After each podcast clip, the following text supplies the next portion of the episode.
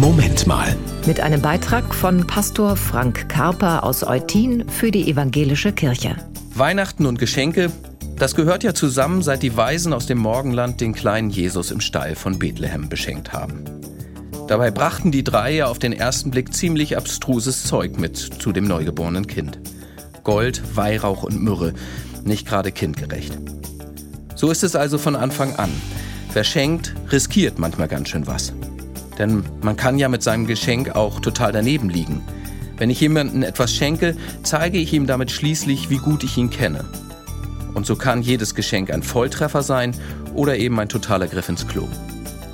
Hin und wieder erschließt sich der Sinn eines Geschenks aber auch nicht sofort. So wie bei den Weisen aus dem Morgenland, da wurde das ja eigentlich erst viel später klar. Denn die drei hatten königliche Geschenke dabei, weil sie schon ahnten, dass dieser kleine Windelheiland einmal ein Friedenskönig wird. Ganz schön weise. Mich ermutigt das, mit meinen Geschenken auch nicht immer nur auf Nummer sicher zu gehen, sondern manchmal auch was zu wagen und einem Beschenkten auf liebevolle Weise zu sagen, was ich in ihm sehe. Das war ein Beitrag von Pastor Frank Karper aus Eutin für die Evangelische Kirche.